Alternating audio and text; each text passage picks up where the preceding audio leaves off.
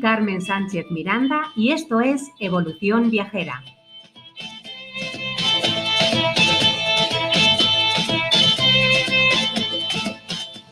Gracias por estar en nuestra cita habitual para hablar sobre turismo en general y viajes en particular.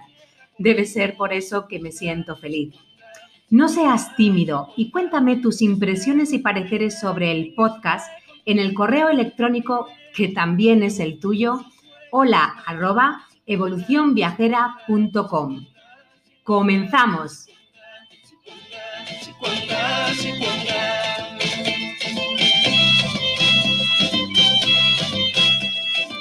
Para los que amamos viajar y descubrir otras culturas, para todos los que sentimos que los viajes son una parte indisoluble de nuestra vida y solemos emocionarnos cada vez que visitamos nuevos lugares, para todos aquellos que sentimos que lo que sucede en un viaje es irrepetible, pasa una única vez, para los que deseamos transformarnos y enriquecer nuestra vida a través de los viajes, hoy nos acompaña una persona con una gran trayectoria profesional de la mano de Patricio Gaibor, hoy conocemos qué es el turismo comunitario.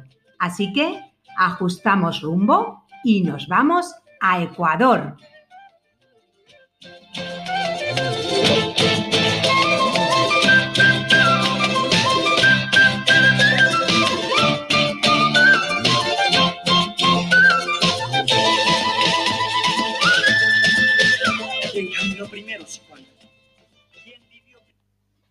Buenos días, Patricio. ¿Cómo estás? Hola, buenos días, Carmen. Muy bien, muchas gracias. Un gusto. Muy bien. Bueno, pues cuéntanos brevemente quién es Patricio y, cómo decidió vincularse con el profesional del turismo. Bueno, eh, eh, soy Patricio Gaibor, eh, vivo acá en, el Ecuador, en la ciudad de Quito. soy quiteño. Eh, ¿Cómo me vinculé al turismo? Bueno, eh, creo que eh, en el tiempo en el que yo era adolescente terminando el colegio, pues ah, en, el Ecuador había, creo que algún, algún tipo de resurgimiento, algún tipo de, de, fuerza que estaba sobre todo motivada por, por, por, visitar áreas naturales, parques nacionales, las Islas Galápagos. Y a partir de eso, digamos, en los últimos años de, de mi colegio, digamos, eh, estuve en Galápagos y creo que eso un poco me marcó la vida a mí. Eh, una vez que terminé el colegio, pues eh, tenía entre mis motivaciones este tema de, de, las Islas Galápagos y detrás de eso el tema del turismo. empecé a estudiar otra, otra carrera, ingeniería electrónica, pero finalmente creo que, que me decanté por el tema de turismo y, a, partir del año 91, cuando en el mundo y en el Ecuador se comenzó a hablar muy fuerte del tema del ecoturismo, de las áreas protegidas, pues decidí eh, entrar a estudiar eh, una carrera, una licenciatura en turismo en, la universidad. A partir de eso, pues el, camino fue irreversible y pues cada vez me, fui adentrando más en esto del, del turismo en el Ecuador. Muy bien. Y, bueno, actualmente, ¿qué, es lo que haces exactamente, Patricio? Bueno, eh, dentro de mi, carrera profesional, pues eh, eh, estuve vinculado en varios niveles, en el sector público, en el sector privado. he estado, trabajé, me inicié trabajando como, como guía de turismo y, y, a, partir de eso, pues un poco provee diferentes niveles de la gestión turística, ¿no? Eh, he estado trabajando en agencias de viajes, en tour operadores y en los últimos años, pues eh, me dediqué a, un trabajo de consultoría en turismo, digamos. Me vinculé a varios proyectos, sobre todo eh, relacionados con, con, el turismo sostenible, que sería digamos, la forma, diría yo, ahora más evolucionada de lo que en mi tiempo, cuando comencé el turismo, comencé en turismo, era el ecoturismo, pues me vinculé al turismo sostenible y, ah, y, en el último año, eh, por los temas de la pandemia, pues a trabajar también con eh, comunidades locales y indígenas en el Ecuador, tratando de relacionar este concepto de turismo comunitario con el, el tema del turismo sostenible, ¿no? Que es algo que, que parece que a nivel, eh, a nivel mundial, pues se, se, se presenta como, como algo que seguramente se va a requerir mucho, es una exigencia más que, que posiblemente una, una moda, una tendencia. Muy bien, Patricio. Y, una cosita, aquí en España que eh, sabemos muy poco sobre este tipo de turismo, ¿podrías eh, contarnos un poco más profundamente eh, de qué se trata el turismo comunitario? Sí, claro que sí. E, es un tema bastante apasionante. en, términos generales, al menos en, lo que, he podido conocer en América Latina, y específicamente en Ecuador, el concepto comunitario a veces no es entendido tal vez en Europa, en Estados Unidos. Es, de hecho, en nuestra constitución se reconocen varios sectores. Se reconoce el sector privado, el sector público y se reconoce el sector comunitario. Es decir, la agrupación de varias personas que comparten un territorio común y que dentro de ese territorio territorio común también pueden compartir un idioma, una cultura, una tradición. Eh, muchas veces esto se enfoca a, grupos indígenas, ¿no es cierto? El, tema de comunidad es, es, un, es, un, es, una forma de organización y, es una forma de organización eh, ancestral, digamos, inclusive eh, pre-inca, digamos. Entonces, la constitución del 98 en Ecuador reconoció al, al sector comunitario como un sector vigente y que está vivo en el Ecuador. Y a partir de eso, obviamente, eh, lo, que es esta gestión, eh, esta gestión común de un grupo de individuos que comparten cultura, idioma, tradiciones y que protegen o cuidan o vigilan un territorio específico. Eh, en el Ecuador tenemos aproximadamente 13 grupos de, grupos étnicos, digamos, pueblos y nacionalidades, como les conocemos nosotros, con sus propias costumbres. Eh, y, estos grupos eh, étnicos, digamos, protegen lo, pongo así, protegen, porque en realidad son los últimos guardianes de muchos recursos naturales de nuestro país, sobre todo en los Andes, donde, digamos, eh, las, las, eh, sobre 4.000 o 5.000 metros tenemos el páramo, y estos, estos páramos eh, en las montañas son fuentes de agua, por ejemplo, fuentes de agua que alimentan las grandes ciudades que tenemos nosotros. Entonces, justo alrededor de estos, de estos territorios se asientan grupos, grupos indígenas o campesinos que en la mayoría de, en la mayoría de los casos se dedican a actividades productivas como agricultura, ganadería. Sin embargo, muchas de estas actividades inclusive pueden ser muy eh, agresivas contra el entorno delicado que puede ser estos páramos, que son como esponjas, ¿no? Que absorben eh, el agua de las nubes y del ambiente y que después las, las distribuyen hacia, hacia los valles y, a las ciudades. Entonces, estos grupos, muchos de ellos eh, han, visto en el turismo, por ejemplo, una alternativa para cambiar de una actividad económica que puede ser considerada agresiva por una actividad que manejada de una, forma, eh, de una forma eh, eh, sostenible, una forma bien organizada y bien planificada, puede generar ingresos económicos que pueden ayudar sobre todo a suplir algunas necesidades que estos grupos tienen. Y históricamente tienen necesidades básicas como educación, como salud o como, o como eh, necesidades económicas de bienestar, ¿no es cierto? Entonces, viene el turismo, digamos, a, generar en estos grupos una especie de alternativa. En el Ecuador hay varias, eh, varias, eh, varios ejemplos de, de grupos indígenas campesinos en la costa, en la Amazonía, en los Andes, que han decidido organizarse para proveer servicios en su territorio áreas naturales, entonces cuentan con eh, un tema, una combinación que posiblemente es una combinación ganadora, digamos. Eh, recursos naturales de muy buena calidad, paisajes, montañas, flora y fauna y eh, estos recursos culturales que ellos tienen, ¿no? Digamos, las costumbres, cultura, tradiciones. Cuando tú mezclas eso, pues estás hablando de que esta, una comunidad específica puede tener eh, actividades de turismo comunitario. Básicamente la propiedad de la gestión es comunitaria, es de, es de todos. Se designa un modelo de gestión, es decir, se designa responsables dentro de la comunidad para que administren y gestionen la actividad y se proveen algunos servicios alojamiento, algunas comunidades tienen infraestructura hostales, hosterías o, cabañas, pongámoslo así, eh, infraestructura como para un comedor, un restaurante, una cafetería, y proveen actividades como guianza. Muchos, muchas de estos grupos indígenas que antes, miembros de estos grupos indígenas que antes se dedicaban a, labrar la tierra, a la agricultura, pues muchos de ellos ahora eh, eh, trabajan o se vinculan como guías guías locales o guías nativos y ellos te hacen, digamos, te, te, orientan en algunas actividades interesantes. Mm, lo que te quería preguntar ahora es que eh, hablásemos de, un itinerario de forma práctica, ¿vale? Para que las personas que nos estén escuchando puedan entender un poco más, hablando sobre un producto concreto, ¿no? Entonces, eh, aquí me, has pasado un, ejemplo que se llama la ruta de las cochas. Eh, ¿Podrías contarnos un poquito más sobre, sobre este tipo de, producto? Por ejemplo, eh, ¿cuál es el, número de personas ideal para vivir una experiencia de este tipo? En, un grupo, por ejemplo, que decida visitar o hacer este itinerario. Perfecto. Eh, este, este, itinerario del que estamos hablando se, centra, eh, en una zona en el centro, en los Andes centros, en, el, en los Andes centro del Ecuador, eh, que se conoce como eh, la provincia del Chimborazo, debido a que ahí se encuentra el volcán Chimborazo, que es la montaña más alta del, Ecuador y según algunos expertos o algunos puntos de vista es el punto más cercano eh, de la Tierra al Sol, digamos.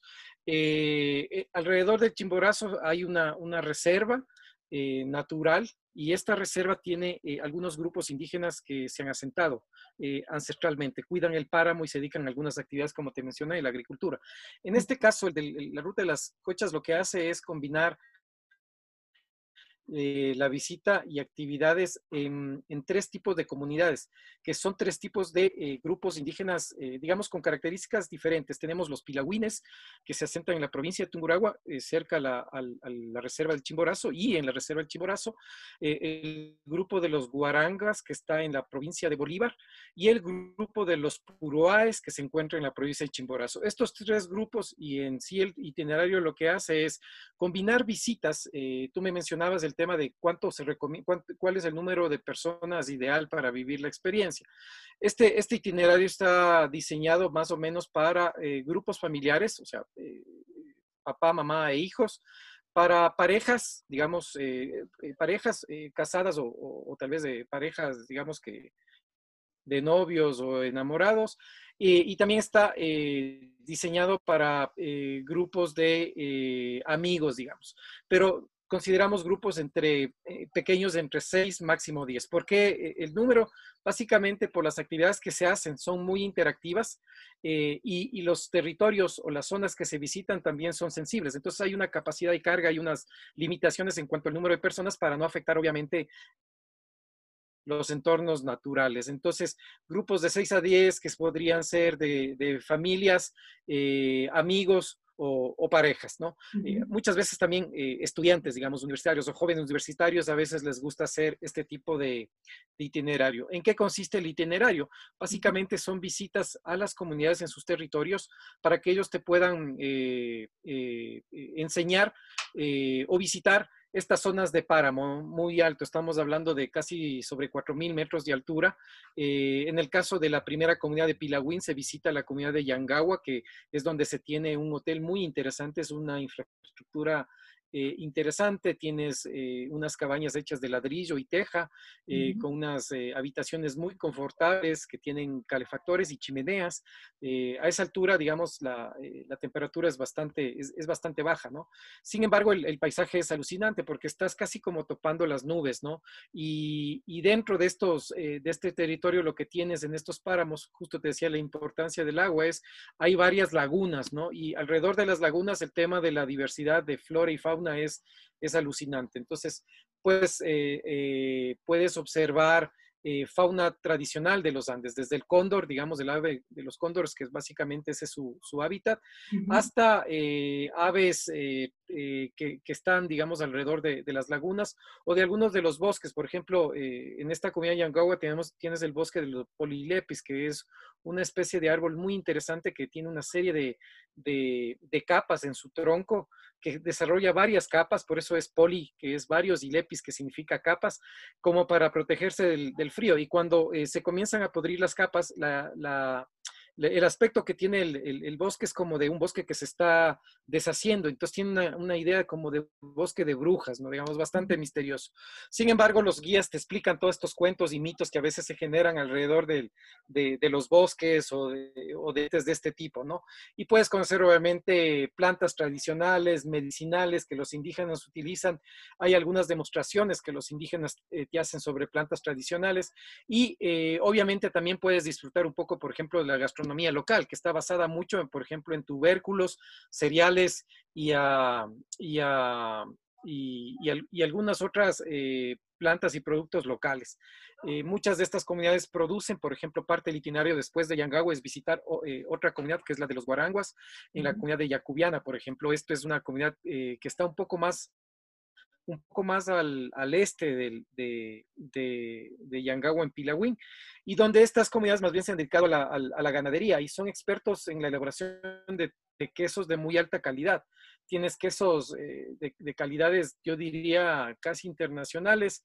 Eh, la, producción láctea es muy buena, es una producción pequeña, digamos, eh, pero bastante gourmet. Y producen quesos como Camembert, Blue, eh, Roquefort, eh, y, eso, esa, esa, experiencia de ir a visitar estas pequeñas fábricas, de hacer el ordeño con las comunidades, de ir a ver el, proceso de, maduración de los quesos y después hacer, probar el queso, pues es, algo un poco diferente, porque mucha gente a veces piensa que este tipo de procesos lo ves en Suiza, los ves en países europeos, en Francia, pero acá lo ves dentro de un ambiente, eh, digamos, con comunidades indígenas de, la, de, los Andes, eh, con este tipo de, de, quesos gourmet. Y aparte de eso, pues experimentar un poco eh, tradiciones locales. se pueden conocer un poco el idioma quichua, que es el idioma de las comunidades andinas, aprender un poco de los idiomas, los saludos, etcétera. Y, y, y bueno, experimentar caminatas, digamos, por ejemplo, alrededor de los páramos de esta zona. Eh, otra zona que, con la que finalice este itinerario, que en este caso es un itinerario de unos ocho días, siete noches, pero se lo puede dividir en itinerarios más cortos. Eh, la otra zona interesante es la zona más bien del Chimborazo, de las, de las comunidades puruáes. Ahí tenemos una comunidad que se llama Guay, que es una asociación de mujeres que están trabajando sobre todo en, eh, en hacer un cambio eh, drástico en la reserva. Digamos, eh, tradicionalmente muchas comunidades indígenas han estado trabajando con las ovejas en el páramo. Eh, sin embargo, las ovejas que son, fueron introducidas en los Andes es una especie agresiva dentro de los páramos. Entonces está cambiando dejar de, manejar, manejar ovejas y se está reintroduciendo la alpaca, la llama o los camélidos andinos, que son especies que, que están adaptadas para este territorio. Entonces hay un programa de de, trabajo con alpacas que esta comunidad hace y lo que hacen es básicamente eh, eh, manejar la fibra de la alpaca en todo el proceso. Digamos, ellos, estas mujeres la trasquilan, la procesan, hacen el hilado y después producen artesanías que pueden ser gorros, bufandas, guantes, de una, de una de una fibra que es muy cotizada, digamos, la alpaca es una de esas fibras delicadas muy cotizadas. Entonces tú puedes llegar a conocer todo el proceso, puedes visitar a las, a las mujeres en sus, en sus pequeñas eh, casas, digamos, y en, sus, en, los grupos cuando se reúnen para tejer o clasificar la lana y conoces todo el proceso con ellas. Puedes inclusive hacer una caminata con las mismas alpacas para llevarlas a pastar y trabajar, por ejemplo, o ayudar a trabajar en el, en el esquilado eh, de las llamas. Y después compartir, obviamente, también el tema de la gastronomía, música andina. Estas mujeres también cantan, te enseñan a cantar un poco de, música tradicional. Eh, básicamente, estos son itinerarios muy interactivos, entonces conoces mucho la, tienes una experiencia natural porque estás cerca de, un volcán, páramo, una reserva, paisajes alucinantes, pero al mismo tiempo también tienes una, una interacción muy cercana con comunidades indígenas que de alguna manera han aprendido un poco a recibir al, turista y un poco mostrarle de la mejor manera sus, cultura y, sus costumbres. Claro, y, Patricio, eh, una pregunta esto a modo de curiosidad. ¿Cómo es la relación entre las diferentes comunidades? ¿Qué, es un tema interesante, Básicamente sí, eh, el turismo comunitario se, destaca porque es un turismo que, es muy solidario, altamente responsable, eh, sostenible. Entonces, estas comunidades han visto en el trabajo mancomunado, en el trabajo, eh, digamos, generando colaboración de manera solidaria, han visto una de las formas para poder ser competitivos y tener una experiencia y tener experiencias eh, bastante interesantes. Entonces, las comunidades colaboran, digamos, y parte del proyecto en el que estamos trabajando, eh, hemos, hemos trabajado eh, fortaleciendo a los grupos designados por las comunidades para, para, gestionar estos, estas rutas, estos itinerarios y servicios, y ellos se han, se han conformado naturalmente en grupos de trabajo que se, que se encargan de, de intercambiar experiencias entre ellos en ayudarse, recomendarse, eh, trasladar conocimiento que tal vez una comunidad ha adquirido, por ejemplo, en temas de guianza o alojamiento a otra que está tratando de, de surgir con una actividad similar. Entonces, hay, intercambio de experiencias, hay colaboración y sobre todo a veces, muchas veces inclusive generan economías de escala. Eh, colaboran, por ejemplo, para generar una promoción conjunta de sus comunidades y de alguna manera reducir costos. Eh, algunas de ellas inclusive han participado en, ferias de turismo, algunas de ellas han, hecho visitas, por ejemplo, a tour operadores o agencias de viajes en, la capital y se juntan, digamos, para, ofrecer una un itinerario completo y colaborar de esa manera, como te decía yo al inicio, de manera solidaria. Ahí hay un principio de las comunidades andinas que es solidaridad, eh, que se traslada en, una palabra indígena que se llama la minga o la minca. La minca es un, sistema de trabajo conjunto colaborativo. Si tú quieres hacer una casa en la comunidad y necesitas mano de obra, la comunidad se organiza y te ayuda. Eso se llama minca. Entonces, eso es un sistema de trabajo que ha sido trasladado a otras actividades productivas, en este caso el turismo. Qué interesante, tenemos mucho que aprender de, todo esto. Entonces, eh, como decíamos hace muy poquito, eh, este tipo de viajes están dirigidos a grupos pequeños, pueden ser familias, pueden ser amigos. Eh, son viajes en los que la relación con la naturaleza es muy importante y el contacto con la naturaleza eh, es muy importante, además de la, de la, cultura de la propia comunidad. Y, bueno, yo diría también, Patricio, a ver tú qué opinas al respecto, que un poco la diferencia también con otro tipo de turismo, ¿no? O, esos modelos de turismo antiguo, es que aquí el turista tiene una participación protagonista durante todo el viaje, ¿no? Toda la experiencia. O sea, no, no son viajes en los que pasas un poquito de, de refilón por el lado, sino que te introduces dentro de lo que es la propia comunidad, ¿no? ¿Es, así?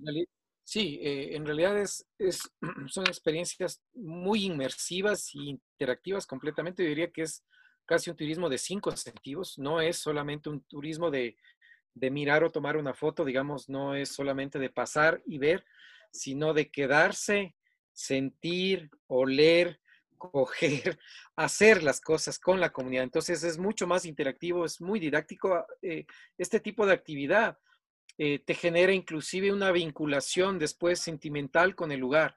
Sientes que, llegaste a un lugar que de alguna manera te cambia la vida, te cambia la forma de pensar, porque ves formas de vida diferentes, modos de pensar diferentes, no, no digo contradictorios, sino diferentes, otros, que a veces inclusive hace que la gente amplíe su horizonte sobre y, puedes comenzar a reflexionar inclusive eh, en, estos, en estas localidades tan pequeñitas y apartadas, puedes llegar a reflexionar sobre lo que está pasando en el mundo, los temas de la desigualdad, los temas del cambio climático, las problemáticas de la, de, la, de la capacidad de la tierra de producir recursos suficientes para todos, los temas de la sostenibilidad y aprendes también, eh, no, no, sé si aprendes, pero a veces inclusive podrías reforzar los temas de la responsabilidad, la solidaridad, de conectarse con, seres humanos al otro lado del planeta y, sentir que, hay una conexión que no depende de la distancia, sino más bien de posiblemente un punto de vista común. Entonces, esas son las cosas que a veces resultan de estos viajes. Mucha gente piensa que este tipo de actividades son experiencias transformadoras, no, no solamente para las comunidades, porque a ellas les genera un beneficio y conocen otras culturas. Ellos, de, hecho, no están encerrados en una, en una, en una, en una, en una cajita de cristal.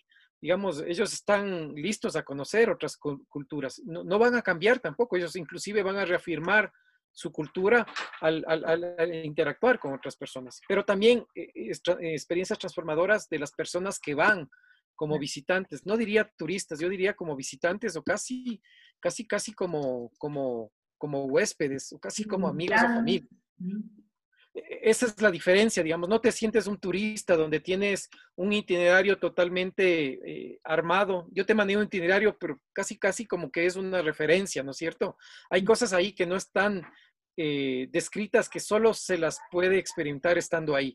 No son itinerarios totalmente ajustados a un grupo, de un grupo a un horario determinado, que tienes que hacer las cosas en un orden específico, sino más bien eh, vas allá a tener una experiencia y la experiencia es de acuerdo a cómo la, esas comunidades eh, viven en el día a día y transmiten eso a los visitantes. Entonces, son grupos pequeños, eso hace que la experiencia sea más enriquecedora, más personal eh, y eso genera, creemos que genera en las personas después o los visitantes un sentimiento, como yo te decía, casi como de conexión futura o de transformación que les, que les va a dar. Y capaz que esa gente va a sentir eso no solamente al, finalizar el viaje, sino cuando regresen a casa y hagan algún tipo de reflexión.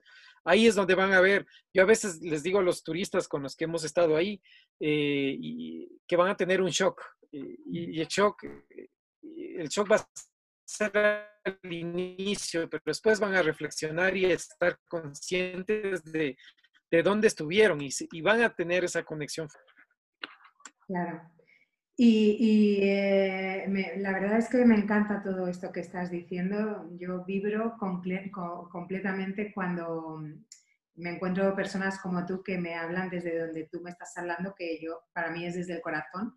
Mm, y, bueno, mm, por cambiar de tercio ahora eh, un poco, ¿no? Y teniendo en cuenta que el público español eh, es un público en el que, al que la gastronomía y la comida es muy importante. ¿Cómo es la comida en este tipo de experiencias? Interesante el tema que, comentas. Mucha gente a veces eh, piensa que muchos de estos grupos eh, su, ah, su, alimentación es, podría considerarse rudimentaria y suficiente o que podría ser inclusive considerada insalubre porque tal vez estas comunidades no tienen estos conocimientos de, de salubridad. Sin embargo, en los procesos que hemos trabajado, eh, y obviamente nosotros hemos dado un soporte técnico, una asistencia técnica a las comunidades para que hagan las cosas de una mejor manera, pero tradicionalmente las comunidades indígenas mantienen procesos eh, de salubridad eh, muy interesantes, tal vez algunos inclusive de los cuales podríamos aprender. la comida básicamente es comida natural de, las producciones o de la producción local, digamos, de estas comunidades. De estas comunidades no utilizan en su mayoría pesticidas o químicos para producirlas. Muchas de estas inclusive comunidades han logrado tener certificaciones de producción orgánica, lo cual genera que, esto no vaya a afectarte de alguna manera en, la alimentación, digamos. Lo segundo, eh, es muy variada y, rica en nutrientes. está basada en tubérculos como eh, carbohidratos, la, papa o como dicen en España, la patata, es, la, es, es una de los alimentos base de las comidas andinas. Aquí es, digamos, el origen de la, de la papa. Eh, tenemos más de 3.000 especies de, pata, de, papas. Tal vez en España conocen una o dos.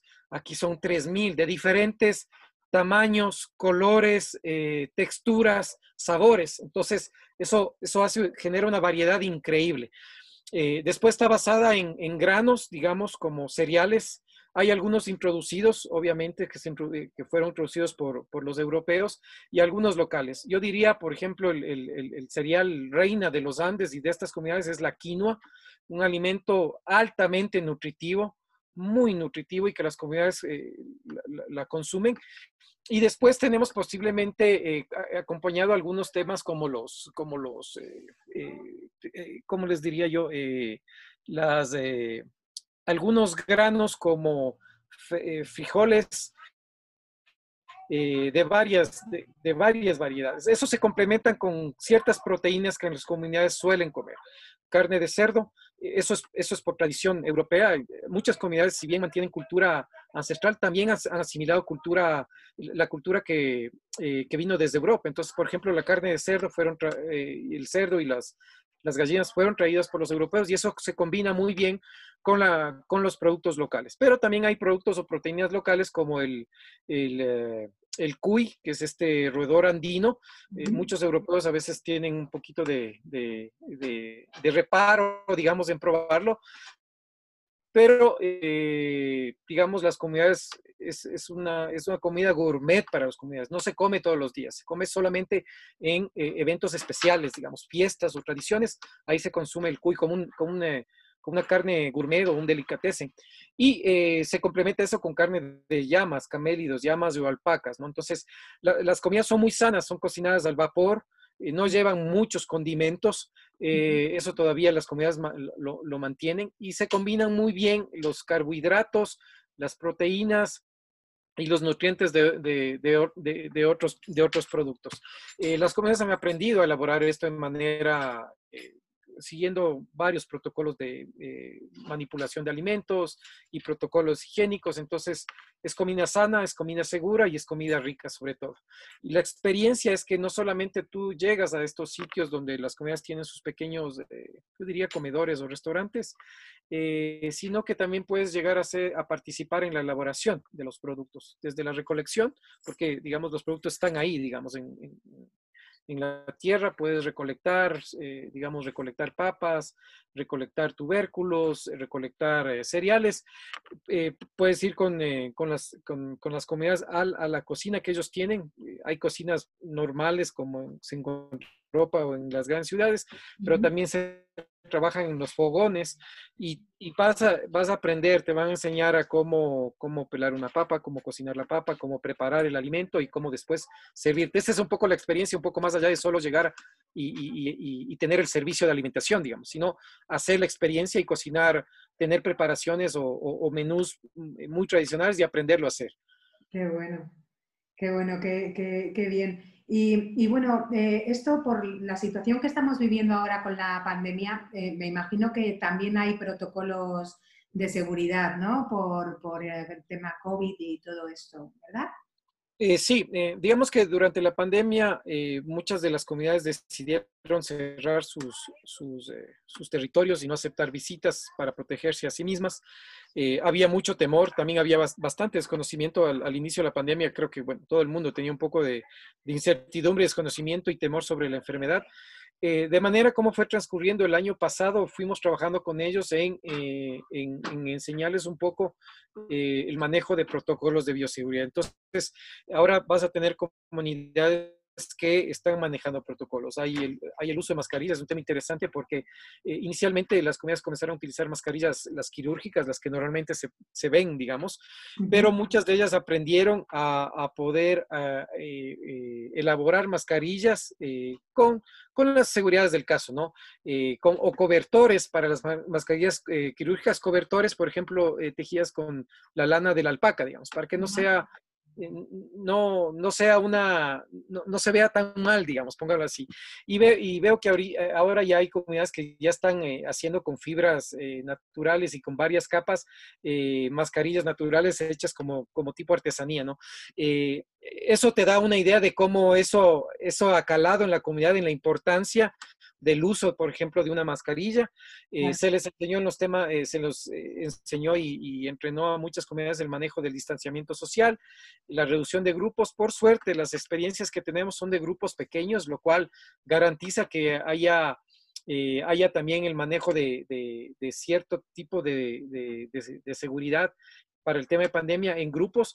Eh, se reciben grupos, por ejemplo, de, familias, que sería en este caso una, una burbuja, una familia, y no se, los, no se los mezcla con otros grupos que puedan llegar a visitar las comunidades. Entonces, lo que se hace es, se separan los grupos y si es que hay una afinidad, una relación social con el grupo, pues eso, ellos se pueden mantener juntos, ¿no? Los guías mantienen eh, eh, los, las distancias del caso,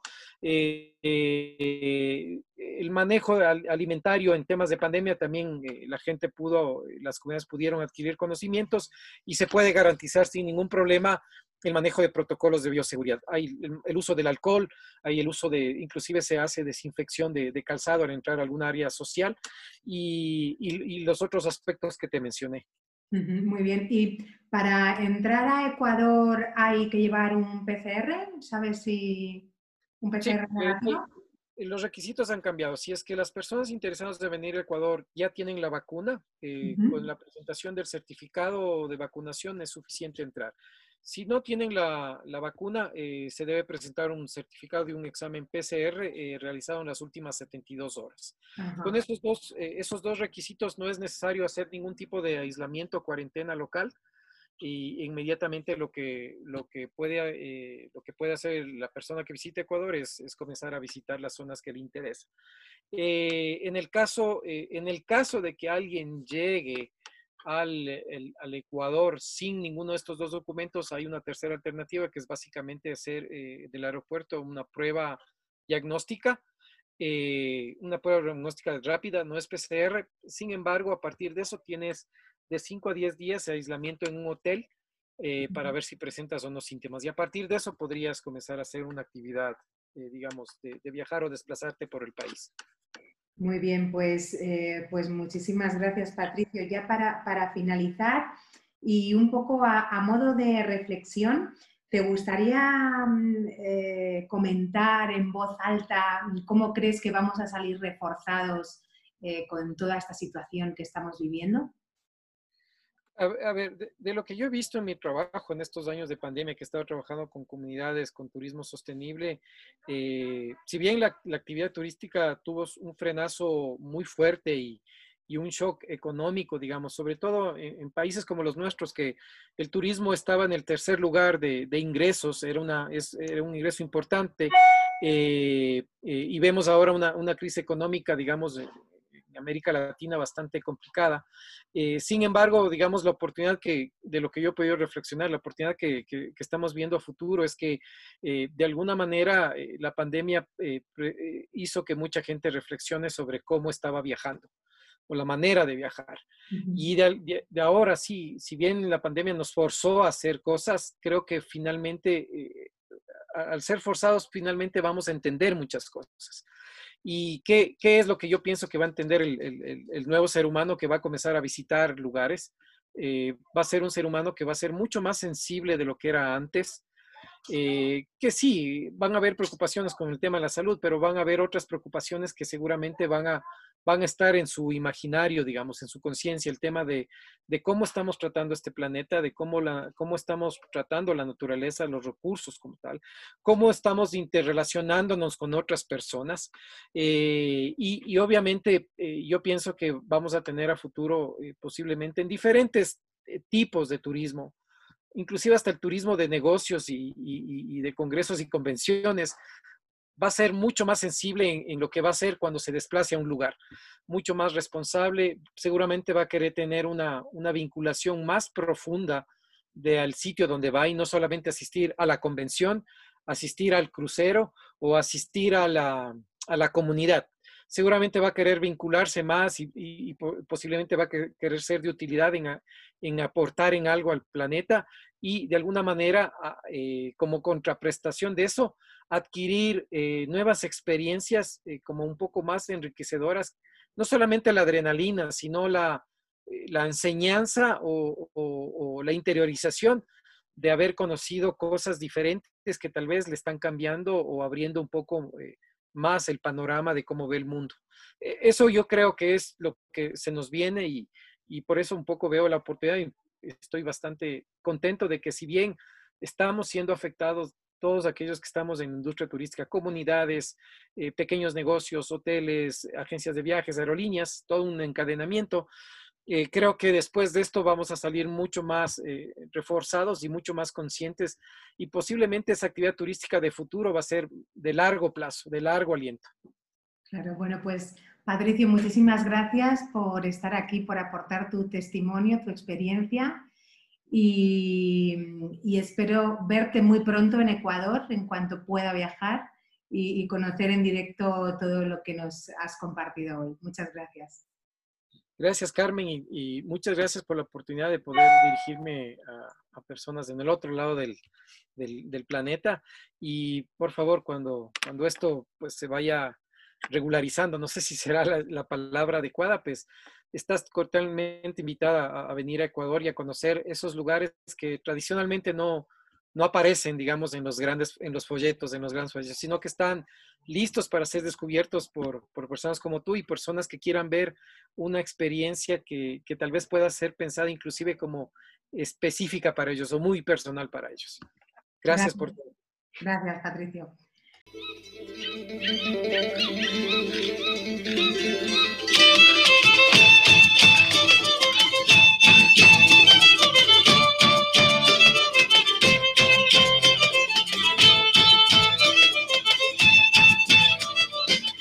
Doy las gracias a Patricio por este dulce de autenticidad que nos ha traído a Evolución Viajera, justo además en esta semana en la que celebramos el Día Internacional de la Tierra, de la Pachamama. Con turismo comunitario finalizamos el episodio de hoy. Muchas gracias, querido oyente, por estar al otro lado. En estos próximos días te deseo salud y por favor recuerda ir en dirección a tus sueños y vivir la vida que imaginaste. Gracias. En este continente, en este continente, en primero camino, con sus huellas, sus marcos, si cuanda, si cuanda, si cuanda, si cuanda,